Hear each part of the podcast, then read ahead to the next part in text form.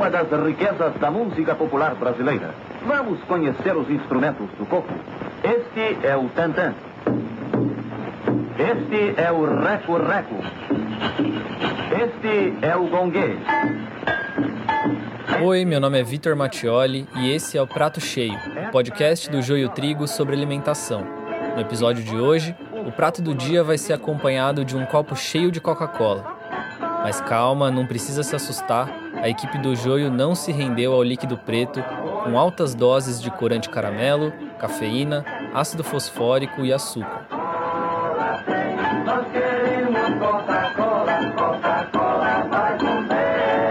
Bom, e aqui quem fala é Juliana Jeitens.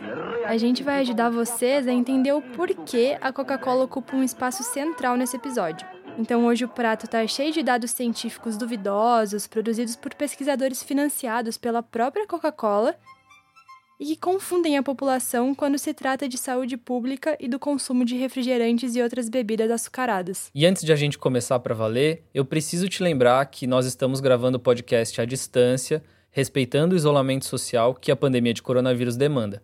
Mas eu tenho certeza que você vai ser compreensível com possíveis pequenas imperfeições nos nossos áudios. Mensagem dada, agora sim, com vocês, o prato do dia.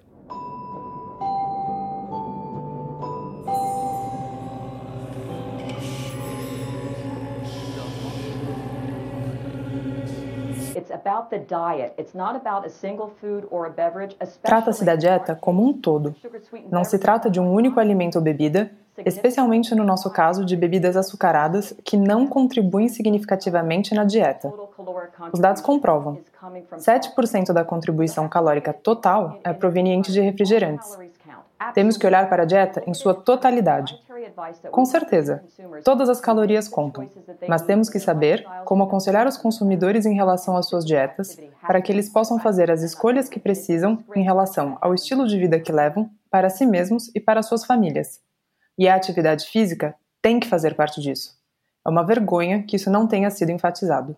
Essa que vocês acabaram de ouvir é a Rona Applebaum, ex-vice-presidente e diretora de Ciência e Saúde da Coca-Cola, em uma entrevista de junho de 2012. A repórter que estava entrevistando a Rona queria saber a opinião dela sobre algumas medidas de combate à obesidade na cidade de Nova York. A obesidade é considerada uma epidemia global pela Organização Mundial da Saúde e, naquela conversa, a diretora da Coca-Cola comentava uma ação que visava restringir a venda de bebidas açucaradas, como refrigerantes, chás e energéticos, em alguns tipos de estabelecimentos em Nova York. Bom, e como vocês puderam perceber, a resposta da Applebaum foi bem categórica. Na visão dela, os responsáveis pela obesidade são os próprios indivíduos e consumidores. E ela usa dois argumentos principais para isentar o papel das empresas de bebidas açucaradas como a Coca-Cola na epidemia da obesidade. O primeiro argumento é de que, na média, a ingestão de refrigerantes representa uma baixa porcentagem da contribuição calórica no total da dieta. A média americana, que a Applebaum menciona na entrevista, é de 7%. Bom, já no Brasil, o consumo de bebidas adoçadas carbonatadas representa, em geral, 1,2% do total de caloria dos domicílios. A participação das bebidas açucaradas na dieta brasileira pode parecer ínfima em um primeiro momento, mas é muito importante a gente ir além da conta das calorias e olhar para esse número com a lente da nutrição. É fundamental se perguntar, por exemplo, que tipo de nutrientes tais bebidas trazem. E a resposta é fácil, viu, Vitor? Quase nenhum nutriente.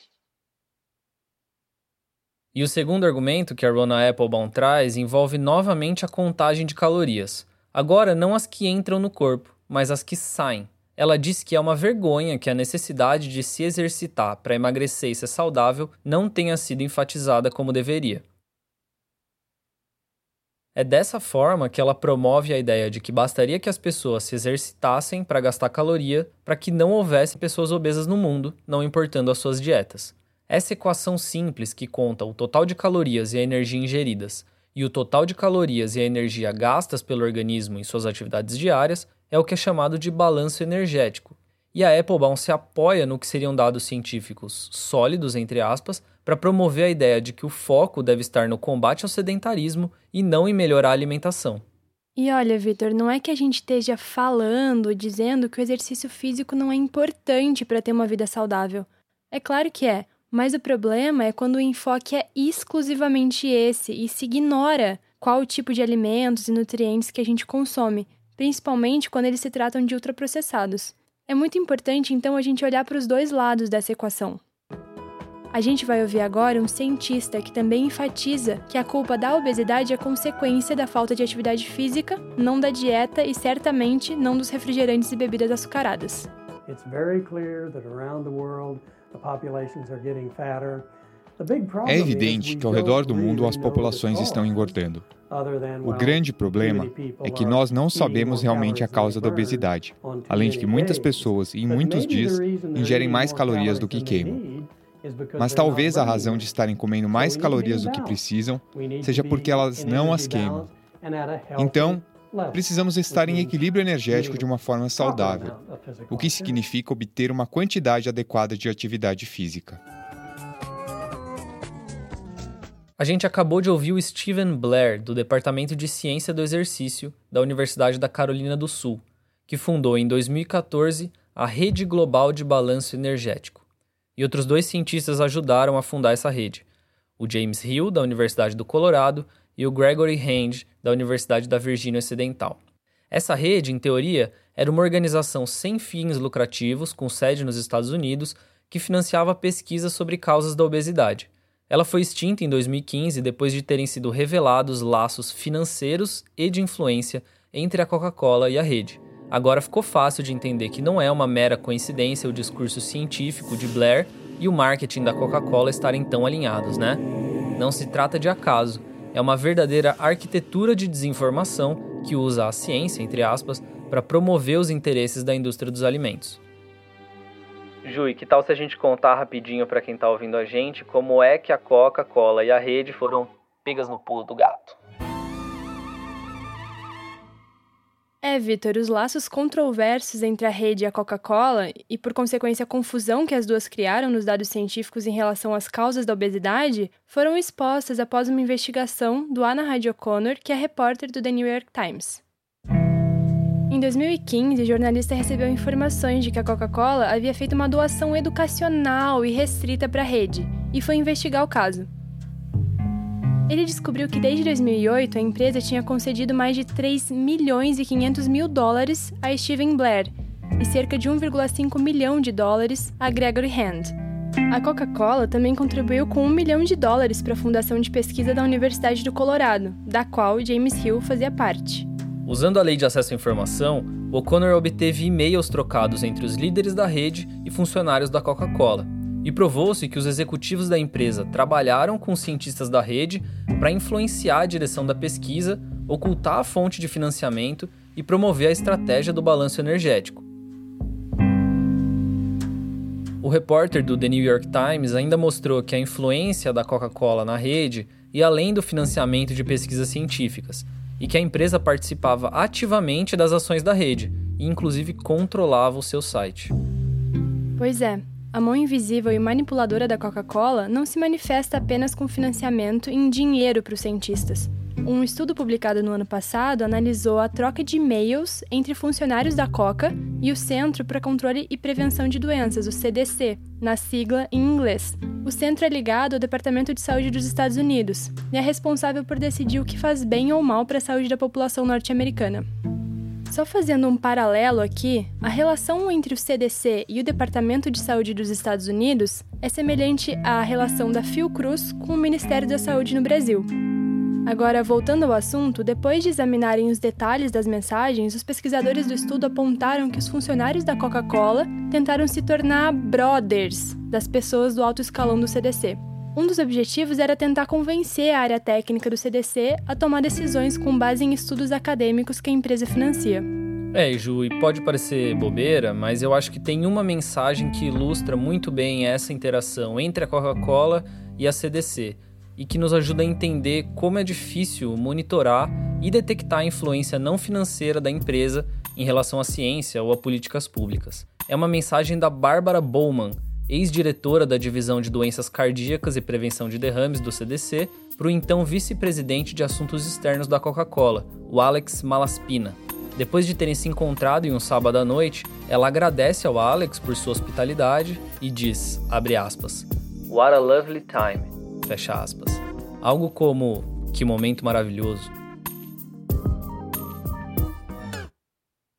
Vale mencionar que a Bárbara Bowman renunciou ao seu cargo no CDC em 2016 após denúncias na imprensa norte-americana apontarem o seu vínculo com a empresa de refrigerantes.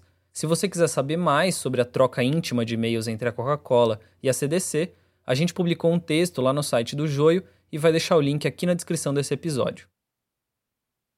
Mas segura essa informação aí, a gente vai fazer um breve intervalo para uma chamada dos nossos patrocinadores. Uma Coca-Cola tem 123 calorias de energia positiva para você usar em mais atividades felizes.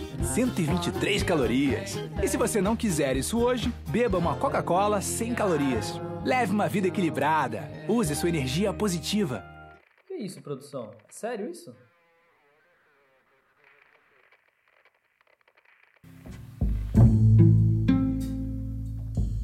Bom, antes de qualquer coisa, gente, esse intervalo foi uma brincadeira, tá? A Coca não patrocina o Joey, mas não significa que ela não faça isso com outras pessoas. É claro que era brincadeira, né, pessoal? Agora sim, vamos com o nosso intervalo de verdade. E aí, pessoal? Tudo bem? Eu sou Guilherme Zóquio, repórter do Joio Trigo e um dos apresentadores desse podcast. Vocês talvez reconheçam o meu nome dos textos que estão lá no nosso site. Eu vim aqui dar um recado. Essa temporada do Prato Cheio está no ar graças à contribuição dos nossos ouvintes que participaram do financiamento coletivo. E também está no ar devido ao apoio da Fundação Heinrich Paul. O Prato Cheio é uma realização do site O Joio e o Trigo, e o nosso projeto é financiado pela ACT Promoção da Saúde e pelo Instituto Ibirapitanga. Eu queria lembrar que você também pode contribuir com a gente. Entre em nosso site e saiba como. O. Obrigado caso da Coca é emblemático justamente porque a empresa foi pega manipulando a ciência para criar confusão dos dados científicos sobre obesidade, e isso se tornou um escândalo na mídia. Mas vamos combinar, gente: financiamento de pesquisas por parte de empresas para que a ciência produza dados que confundam o público não é algo novo. E foi uma tática, por exemplo, muito usada pela indústria do tabaco. Isso quem nos explica é a Camila Maranha, que é pesquisadora sobre conflito de interesses.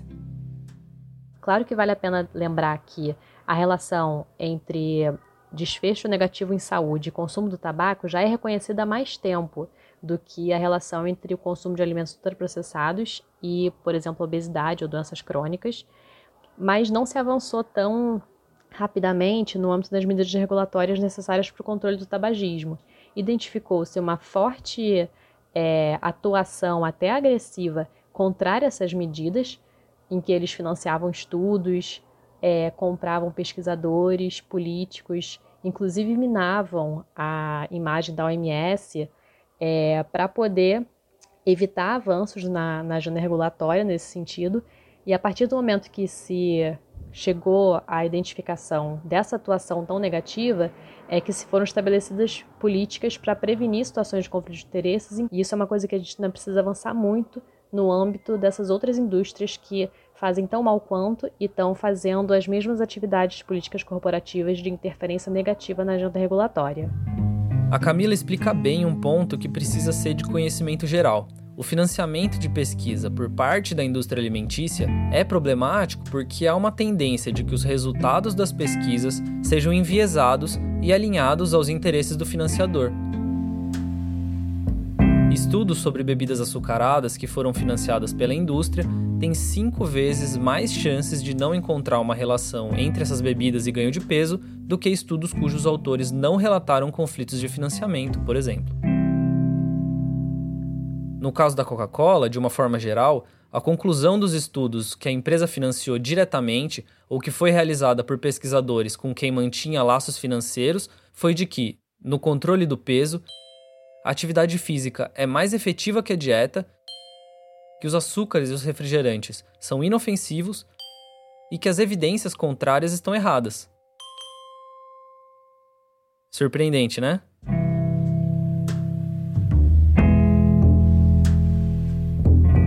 E a confusão foi tanta que uma semana depois da publicação da matéria no The New York Times, o então CEO da Coca-Cola, o Mutar Kent, afirmou que a empresa iria se esforçar para agir com mais transparência em relação aos seus investimentos. E de fato, a Coca-Cola publicou uma lista com o nome de profissionais da saúde, cientistas e organizações que havia apoiado nos Estados Unidos desde 2010, com valores dos financiamentos. Um total de 21,8 milhões de dólares para pesquisas e 96,8 milhões de dólares para ações comunitárias. Outras iniciativas de transparência foram tomadas pela Coca-Cola em países como Austrália, Bélgica, Dinamarca, Finlândia, França, Irlanda, Holanda, Nova Zelândia, Noruega e Suécia. Reparou que o Brasil não faz parte dessa lista, né? Pois é, por aqui a gente segue sem saber exatamente quem é financiado pela Coca-Cola e os valores que cientistas e organizações recebem. Para piorar, um estudo publicado em 2018 revelou uma grande discrepância entre a promessa da Coca-Cola de ser mais transparente e a realidade. A conclusão do estudo é de que a maior parte dos pesquisadores com trabalhos financiados pela empresa ficou de fora das listas divulgadas. Nós conversamos com o Paulo Seródio, que é pesquisador na Universidade de Barcelona e foi um dos autores desse estudo. Não tínhamos noção do desfazamento que existia entre a lista de transparência que a Coca-Cola publicou e a quantidade de investigação que eles financiaram desde 2008, que é quando nós temos acesso aos dados. Não foi um exercício de transparência, foi um exercício de, de semi-transparência conduzido pela empresa, uh, que deixou de fora muita gente, como nós, como nós mostramos no, no nosso artigo. Se um investigador atrai financiamento inicial de uma empresa, a ideia para o estudo tem de ser atrativa para a empresa. Então, neste caso, para uma ideia ser atrativa para, para uma empresa como a Coca-Cola, tem de ser uma ideia que não pode danificar um, o valor da empresa. Portanto, tem de ser uma proposta de investigação cujos resultados não possam, de alguma forma, danificar o produto. Um, Olha, o alerta do Paulo é muito importante. A influência de uma empresa sobre uma pesquisa é um dos motivos que impede a atuação independente de muitos cientistas. No Brasil, só para se ter uma ideia dessa falta de transparência, há quase três anos, em junho de 2017, a redação do Joey pediu para a Coca-Cola disponibilizar a lista de pesquisadores que tiveram estudos financiados no país. A resposta que a gente recebeu foi uma nota por e-mail que não dava informações sobre montantes, nomes de pesquisadores e das instituições que eles são filiados. Bom, se você quiser saber mais sobre essa história, nós publicamos um texto em 2018 no site do Joe e vamos deixar o link aqui na descrição do episódio. Bom, na matéria, a gente contou que uma das instituições que recebeu dinheiro da Coca-Cola no Brasil foi o Centro de Estudos do Laboratório de Aptidão Física de São Caetano do Sul, chefiado por Vitor Matsudo, ortopedista e traumatologista especializado em medicina do esporte. O Matsudo anda de braços dados com a Coca-Cola e ajuda a ilustrar como a empresa atua por aqui.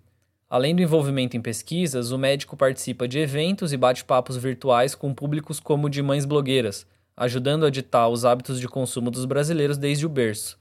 Em um bate-papo online, diante da pergunta de uma mãe sobre como chamar a atenção do filho de um ano e meio para tomar água, ele sugeriu água de coco e acrescentou, aspas, Água, água com gás, Coca-Cola, o que você quer? Fecha aspas. O importante é garantir, segundo ele, líquidos em diferentes cores. Bom, além disso, ele dá palestras sobre como viver de forma saudável e empurra a goela abaixo, talvez junto com um copo de Coca-Cola, né, para ajudar a informação a descer, a teoria do balanço energético. O médico enfatiza que o importante é gastar o acúmulo de calorias com uma fórmula mágica de 30 minutos de atividade física por dia. Pode ser de forma contínua ou acumulada, e que também pode ser realizada com atividades domésticas, deslocamento entre casa e trabalho ou escola e atividades de lazer. Vale dizer que essa mensagem de que bastam 30 minutos de exercício por dia é fundamentada em princípios que foram sistematizados em 1991 por duas associações, que, segundo o The New York Times, têm fortes laços com, adivinhem quem? Sim, a Coca-Cola. E se você quiser saber mais sobre o envolvimento do Matsudo com a Coca-Cola, tem uma reportagem no nosso site que analisa minuciosamente essa relação e também como médico, além de influenciar a opinião pública, influenciou programas públicos de promoção da saúde no governo do estado de São Paulo e até em programas federais. E esse ponto é importante porque a indústria de alimentos ultraprocessados usa a ciência que ela financia para influenciar políticas públicas. Ela provoca ruído em decisões que trazem benefícios para a saúde pública, mas que prejudicam seus lucros. Um exemplo de medida que conseguiu ser aprovada sem a interferência da indústria aconteceu no México. Depois de muito esforço, o país impôs uma taxação para bebidas açucaradas. Pouco tempo depois, a criação da taxa surtiu efeito e provocou uma queda no consumo das bebidas.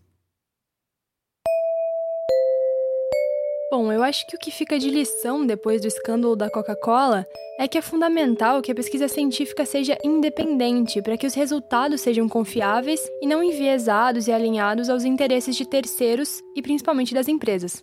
Também é necessário garantir que haja transparência sobre o financiamento e que esse comprometimento não seja apenas transparência de fachada para ficar bem na foto, sabe? Só assim para que os consumidores e gestores públicos não sejam tão manipulados com informações confusas que prejudicam a saúde pública e o direito humano à alimentação adequada. E por último, Vitor, também vale ressaltar a importância das leis de acesso à informação, né, que permitiram que os jornalistas tivessem acesso aos e-mails trocados entre funcionários da Coca-Cola e cientistas, o que nesse caso expôs bem os conflitos de interesse. Essas são lições muito valiosas em um momento em que a democracia brasileira está sob ataque quando o próprio governo tenta destruir os instrumentos que a sociedade tem para controlar as decisões políticas.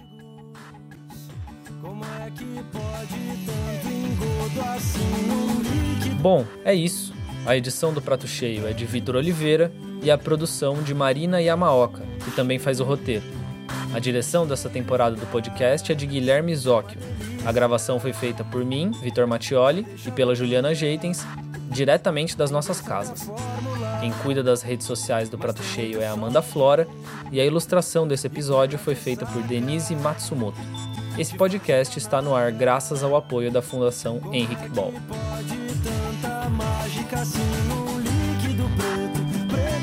Até o próximo episódio, pessoal. Um abraço. Tchau, tchau. Até o próximo episódio.